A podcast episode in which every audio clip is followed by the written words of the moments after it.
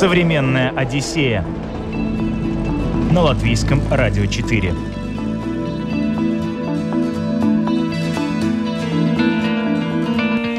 Привет, друзья! У микрофона Елена Вихрова. Сегодня мы отправимся в Нормандию. Нормандия – регион на северо-западе Франции, на берегу пролива Ла-Манш. В меру туристический, в меру самобытный край, куда добирается значительно, ну просто в разы меньше туристов, чем в какой-нибудь Париж или Рим. Мы будем исследовать самые яркие достопримечательности Нормандии, а передвигаться будем на поездах. Так что наш маршрут смело можно назвать универсальным. Поехали! Я ходила, просто я не могла рот закрыть. У меня челюсть как отвалилась, так я с отвисшей челюстью ходила. Это, это очень-очень красиво. Я видела могилу сердца Ричарда «Львиное сердце». То есть его не целиком похоронили, его разобрали на кусочки, его тело находится в другом месте, а сердце в Руане. Там тренировались пожарные, поэтому все периодически шел какой-то черный дым, и они туда-сюда таскали куклу муля ускоревшего человека. Очень живописно было. Они пьют сидр. Очень забавно, что в ресторанах, ну, по крайней мере, в тех, где мы были, его подают в чайниках. В заведении общепита продают еду, у которой кончается срок годности, или еду, или продукты, там, готовые блюда со значительной скидкой, но ты не знаешь, что ты берешь. У них очень много таких маленьких бутиков, которые просто, они сами как маленький музей, как само маленькое произведение искусства. Если какой-нибудь огромный комод стоит 600 евро, но мне кажется, это не так много. А он вот Версаль. Современная Одиссея на латвийском радио 4. Путешествовать по Нормандии мы будем с дизайнером Динарой Никифоровой, которая по долгу службы и не только часто разъезжает по разным странам. В этот раз работа ждала ее в Ля-Рошеле, куда она отправилась прямиком из Парижа. Но проехать мимо, пожалуй, самой главной достопримечательности Нормандии и не пожить в самом главном городе региона она просто не могла. Об этом далее. Мне нужно было ехать из Парижа в Ля-Рошель это по, по работе, можно сказать, была поездка. И по дороге ехали мы на машине. Я посмотрела по карте, что дорога идет как раз мимо аббатства Мон-Сан-Мишель.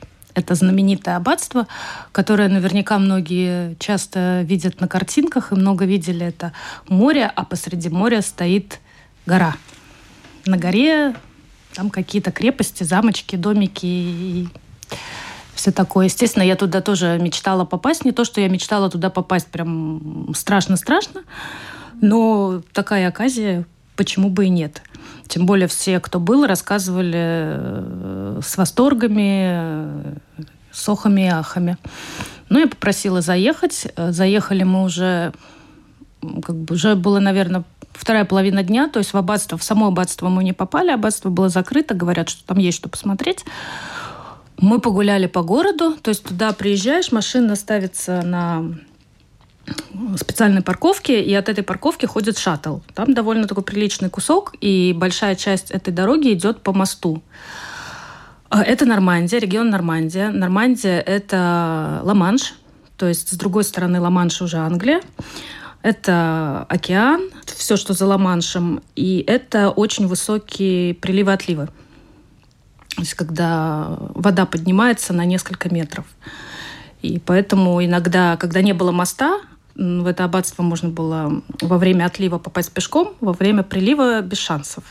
На лодке. Ну, на лодке, да.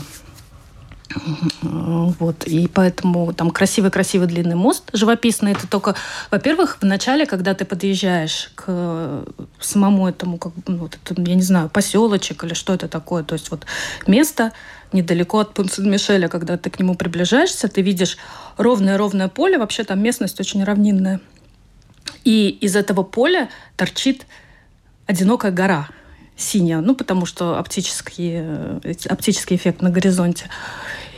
И это уже поражает. И когда ты начинаешь приближаться, ты видишь, как эта гора вырастает, потом оказывается, что она стоит на воде.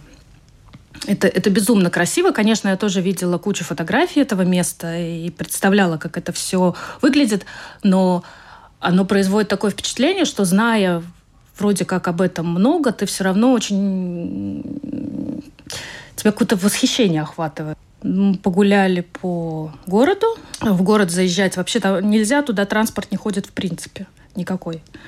не личный, не, не, не общественный. Там маленькие улочки. Там я, наверное, впервые увидела такое количество домов в стиле фахверк. Это выглядит не то, как э, кадры из Гарри Поттера, и вот этот вот волшебный э, их университетский городок не то как какая-то сказка, братьев Грим. Все домики, то есть вы представляете, что такое фахверк, это домики, которые состоят из деревянных балок, продольных, поперечных, э, диагональных, и между балками там штукатурка. Пряничные домики. Пряничные домики, да. И где-то горят фонарики. Я ходила, просто я не могла рот закрыть. У меня челюсть как отвалилась, так я с отвисшей челюстью ходила. Это, это очень-очень красиво. Потом Э, через какое-то время, да, там в Монсон-Мишеле мы совсем недолго пробыли. Э, через какое-то время я возвращалась обратно уже одна, поехала в Руан. В Руане я прожила несколько дней у друзей.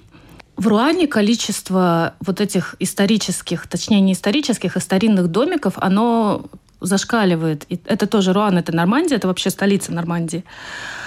Э, поэтому Наверное, если бы я после Руана попала в Монсен-Мишель, меня бы так не поразила эта сказочность какая-то такая вот, не знаю, какая-то такая фантастические пейзажи для нас непривычные.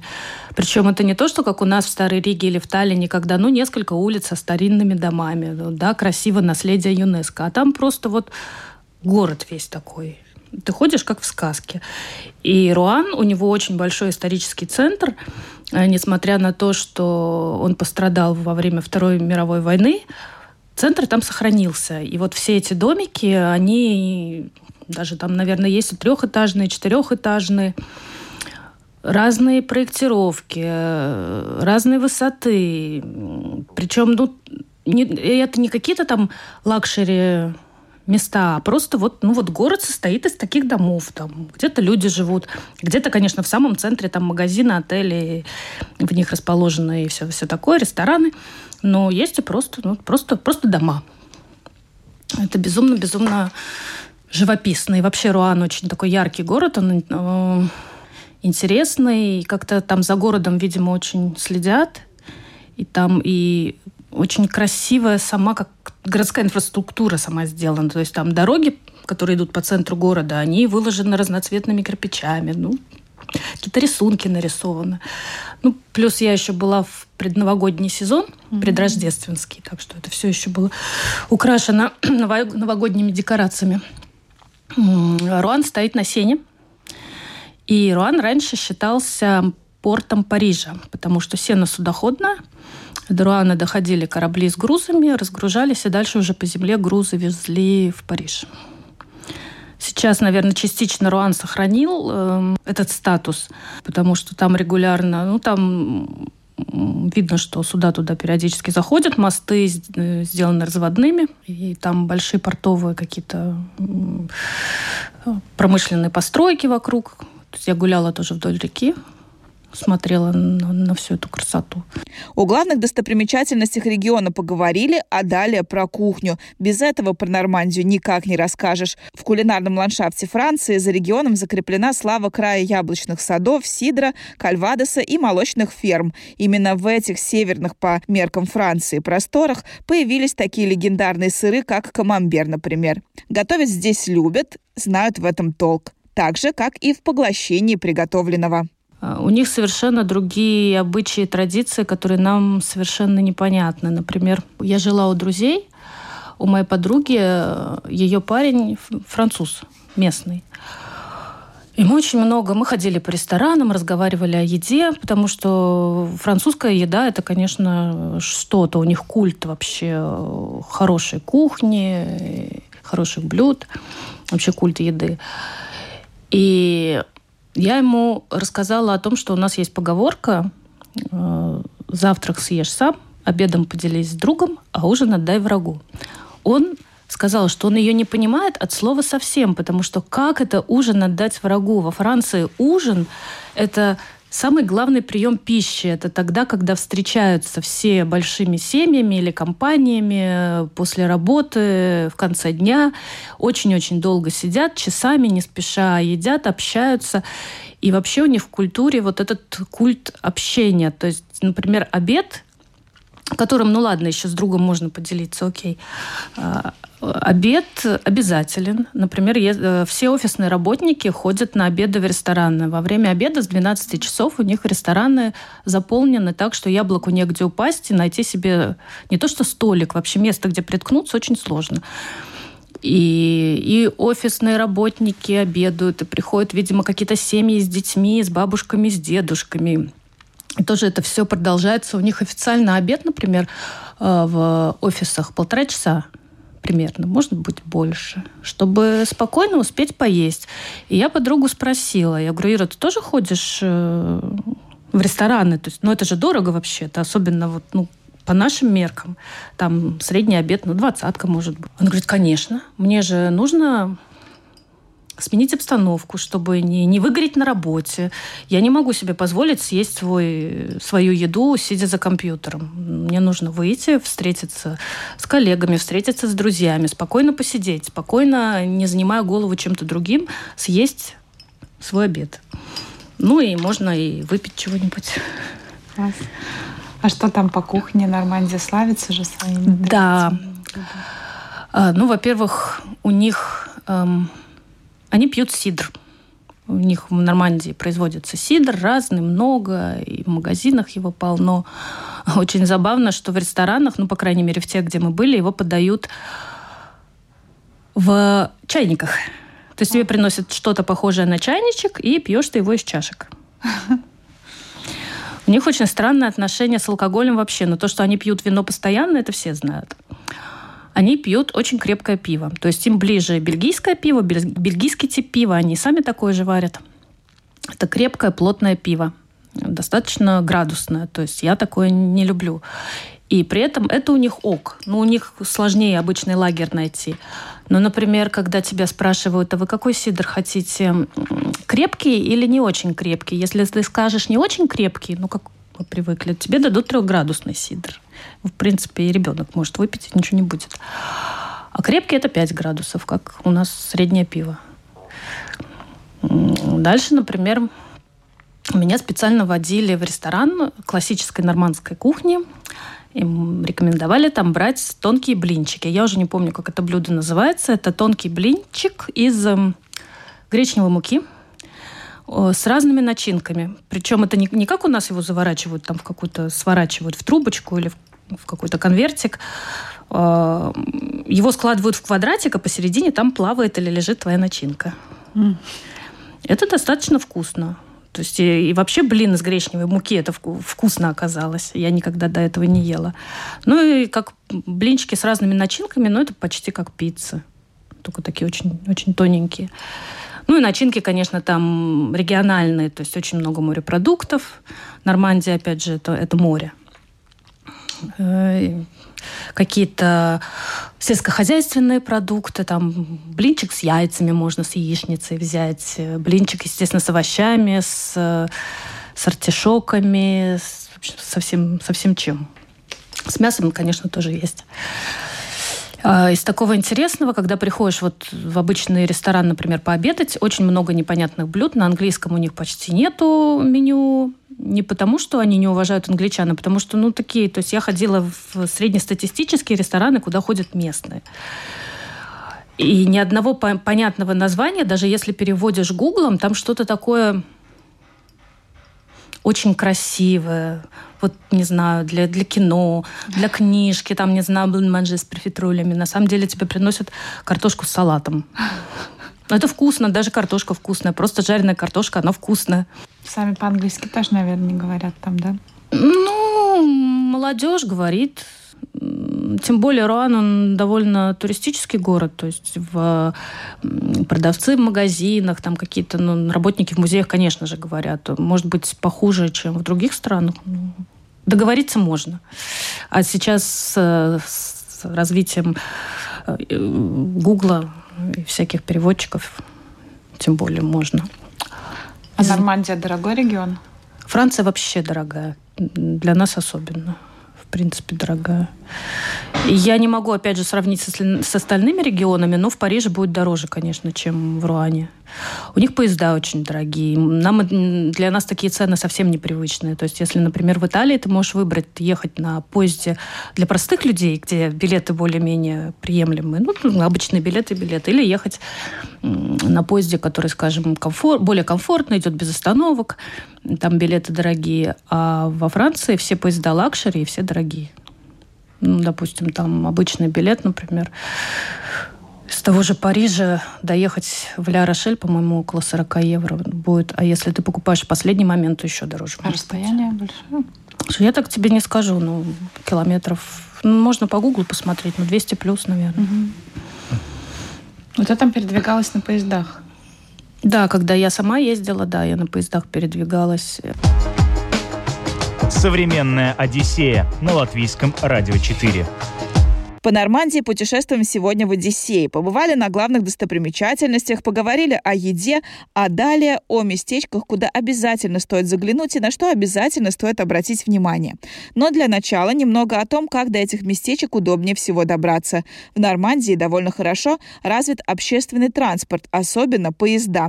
Можно добраться до большинства населенных пунктов, правда, часто требуется пересадка в Руане, и к этому надо быть готовым. Поскольку Динара жила именно в Руане, вообще не испытывала никаких сложностей, и первым делом она отправилась на поезде в Диеп.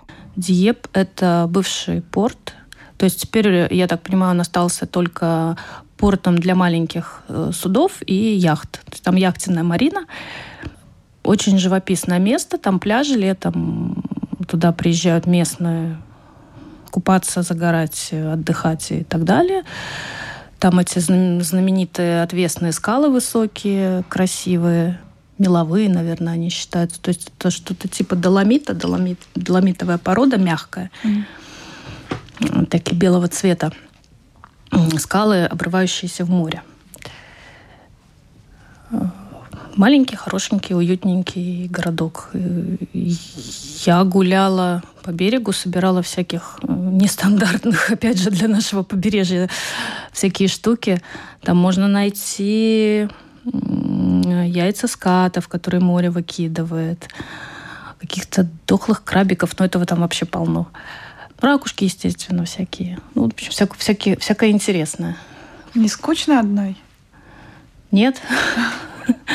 Когда ты постоянно передвигаешься, ты видишь столько интересного, вроде и скучать некогда, тем более я там делаю какие-то картинки, делаю путевые заметки.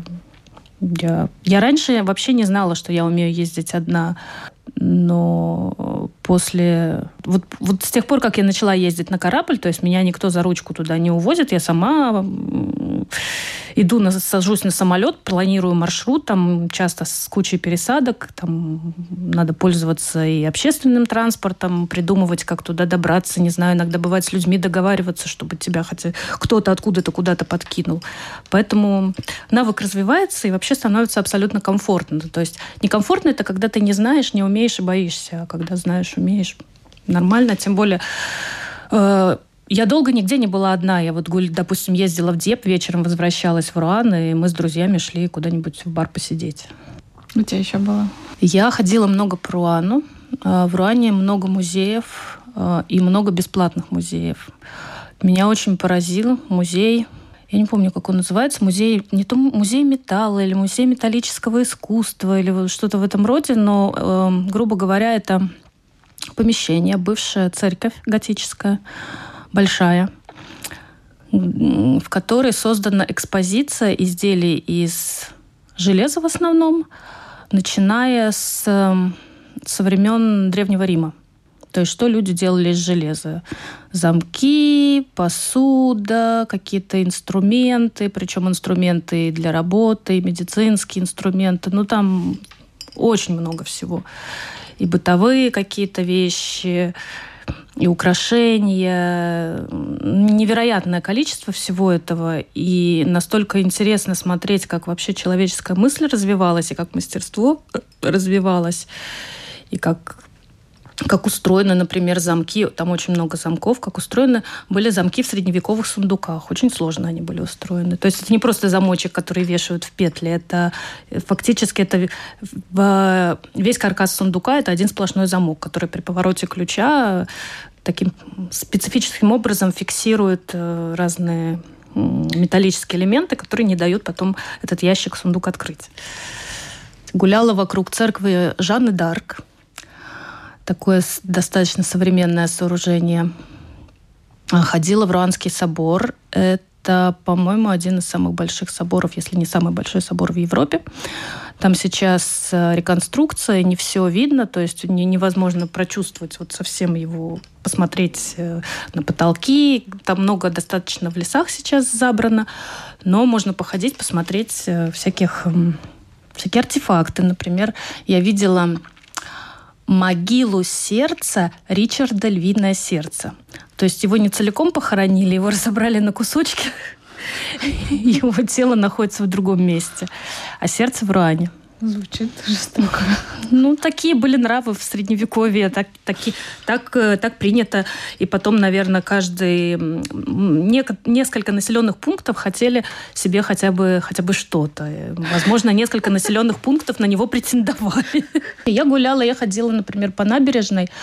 Это не музей, но там есть э, знаменитый мост. Опять же, я сразу название не скажу, я плохо готовилась. Э, последний мост в Руане над Сеной. Я специально туда ходила довольно далеко, ходила смотреть на его конструкцию. Это подъемный мост, то есть разводной там решили не строить, построили подъемный. Высотой, если не ошибаюсь, 70 метров когда поднимается его средняя часть, просто поднимается наверх на э, специальных металлических тросах, чтобы большие высокие корабли могли проходить. Mm. Прикольно. Um, в музей я в Дьепе ходила, но там, поскольку и город маленький, и музей такой немножко похожий на маленький краеведческий музей. Там замок, вполне себе крепость небольшая. И в этом замке, ну, краеведческий музей, немножко живописи, немножко э, хендмейда местных мастеров. Они очень много делали из бивни нарвала, то есть не слоновая кость, но кость тоже. Э, нарвал такое морское животное с рогом вместо носа. Ну, такое-такое все такое слегка деревенское. Из всего музея мне понравился просто просто сам замок, просто ходить вокруг него гулять, потому что замок стоит на возвышении и как раз на этих обрывах меловых. Вокруг него мирно пасутся козочки, и в тот день, когда я была, там тренировались пожарные, поэтому все периодически шел какой-то черный дым, и они туда-сюда таскали куклу-муляж э, ускорившего человека. Очень живописно было. Еще я довольно долго искала там, где поесть, потому что, опять же, городок маленький, вроде нашей Юрмалы, и зимой там жизнь э, не очень насыщенная, работает Туристов буквально. мало, да? Туристов там, я думаю, нет вообще. Я одна была. А в Руане тоже, наверное, мало. Да, в Руане нет. Руан, в Руане людей очень много, и там жизнь бурлит и бьет ключом. Там безумно много магазинчиков всяких хорошеньких, лавочек, э, каких-то причем э, необычных. Когда просто тебя привлекает э, даже не всегда витрина, а просто вход в магазин может привлечь, и тебя уже туда тянет, очень хочется зайти. У нас такого нет. У нас все маленькие магазинчики из города постепенно перемещаются в большие торговые центры. Ну, то есть у них чисто практическая цель. В торговых центрах больше народу, нас там скорее найдут. А в Европе, во-первых, по-моему, не у всех магазинчиков есть такая цель. Очень много работают на туристов. Если ты турист, ты не поедешь куда-то на периферию в торговый центр. И потом у них очень много таких маленьких бутиков, которые просто, они сами как маленький музей, как само маленькое произведение искусства. Вряд ли там народ что-то на миллионы покупает. Просто магазин существует, не знаю, как украшение города. А в Руане в центре очень много антикварных магазинов. Причем я довольно неплохо знакома с разным антиквариатом. Я очень много ездила по антикварным лавкам в Италии. И антикварные лавки во Франции очень сильно отличаются. То есть если в Италии все такое более простое, даже то, что мы считаем шикарным. Ну, итальянская мебель, она же не самая не самая обычная, простая. Но при этом во Франции этот весь антиквариат такой, что, по-моему, как будто его только что из Версаля вывезли. И, ну, я не скажу, что там цены какие-то бешеные. Я не очень э, разбираюсь в стоимости э, антиквариата, как вот, не знаю, как какой-нибудь историк и как профессионал, но по виду вполне симпатичные, шикарные вещи в золоте, завитках, расписанные маслом, там, с какими-то живописными картинами, стоят, ну, если какой-нибудь огромный комод стоит 600 евро, ну, мне кажется, это не так много. А он вот Версаль. Современная Одиссея на латвийском радио 4. По Нормандии путешествуем сегодня. Париж, Монсен-Мишель, Ля-Рошель, Руан, Дьеп, Париж. Таков наш сегодняшний маршрут. Его без особых проблем можно осуществить на поездах, но без Парижа в этой истории не обойтись.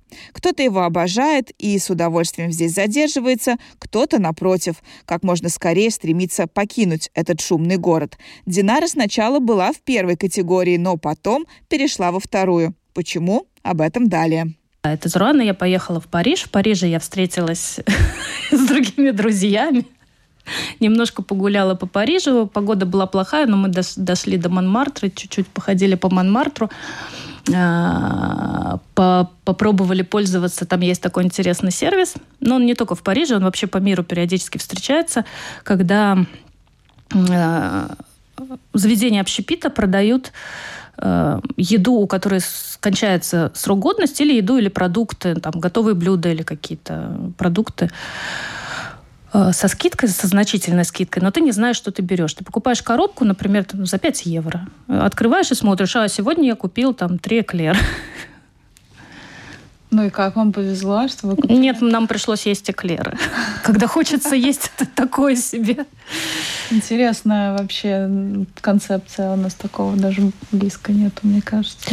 У нас нету, да, но я видела такое в других странах тоже. Mm-hmm. И это интересный лайфхак для тех, кто, во-первых, хочет экономить деньги, во-вторых, э, просто ну, это просто интересно. Это такой квест. А что тебе попадется? Для любителей сюрпризов. Да. Нет, но если, опять же, есть, есть специальные приложения, которые ты скачиваешь в телефон. Э, там э, отмечены рестораны. Если ты видишь, что, например, отмечен какой-нибудь китайский ресторан, но ты понимаешь, что эклеров там тебе точно не положат. Скорее всего, лапша, рис, ну что-то uh-huh. будет такое. Поэтому ты можешь планировать свою еду более-менее но мы просто взяли там, где ближе всего было. Какие у тебя впечатления от Парижа?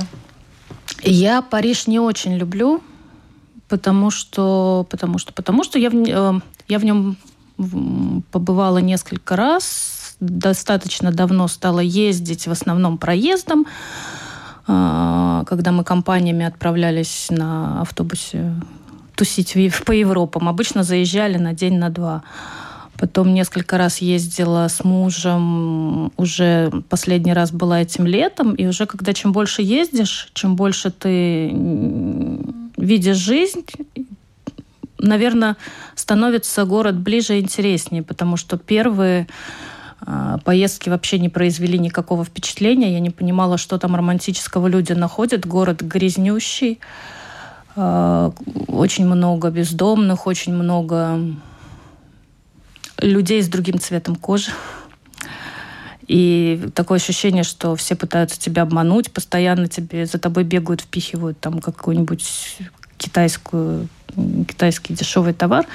Но когда ты, когда опять же есть такой у меня лайфхак, а, если ты куда-нибудь приезжаешь и гуляешь без цели, ты не пытаешься там обойти, объять необъятное, не составляешь план. Сегодня у меня по плану три музея, если я не успею, я буду очень нервничать а просто ходишь, гуляешь, э, наслаждаешься окружающими видами, то можно начать ловить кайф.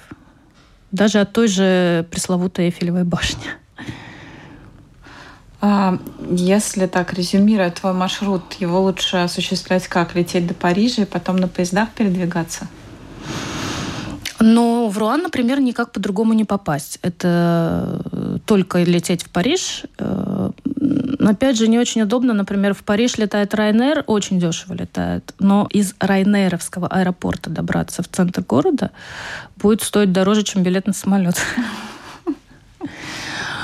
а, потому что очень далеко находится Райнеровский аэропорт. Ну да, из, э, из Парижа в Руан уже можно ехать эм, на поезде, и, в принципе, по Нормандии тоже можно, э, можно на поезде, но удобнее брать машину на прокат, потому что есть места, куда на поезде не попасть. Там же недалеко от Депа, на берегу моря, есть знаменитая Трета. Я там когда-то была не в этой поездке. Это очень популярное туристическое место, тоже морское побережье с высоченными живописными скалами. Они еще более живописные, чем в Диепе, потому что там скалы арки. Там длинное-длинное побережье, ты можешь спуститься на пляж и пройти вдоль пляжа довольно далеко. Единственное, что там всегда будешь натыкаться на предупреждение, что ты гуляешь на свой страх и риск, потому что прилив, он затапливает, там вода поднимается на несколько метров. Вот. И Трита, да, он очень туристический. Красивый город, городок маленький, точнее.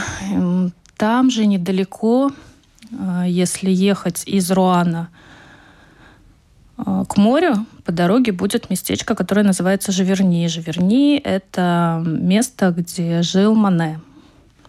И работал там его садик, его прудик, его мостик и, и его дом. И очень все такое мимимишное. Да, да, да, да. И туда только на машине можно добраться, да? В Живерни как раз можно было доехать на поезде, а в Этрита на машине. Я даже искала фликсбусы, но они ходят там как-то из серии два раза в неделю, ну то есть вообще неудобно.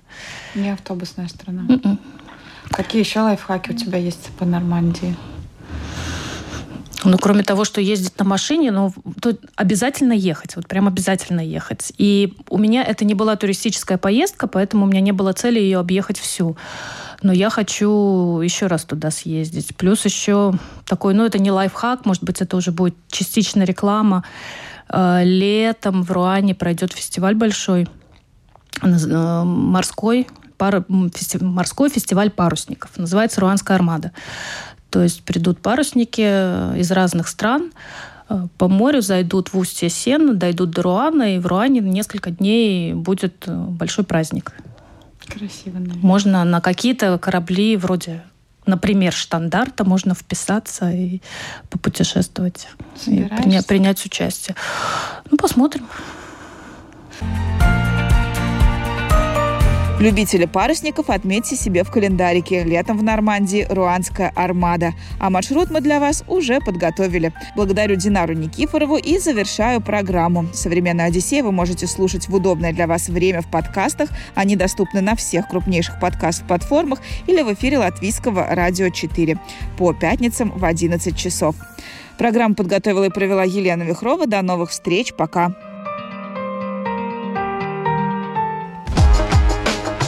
Современная Одиссея на латвийском радио 4.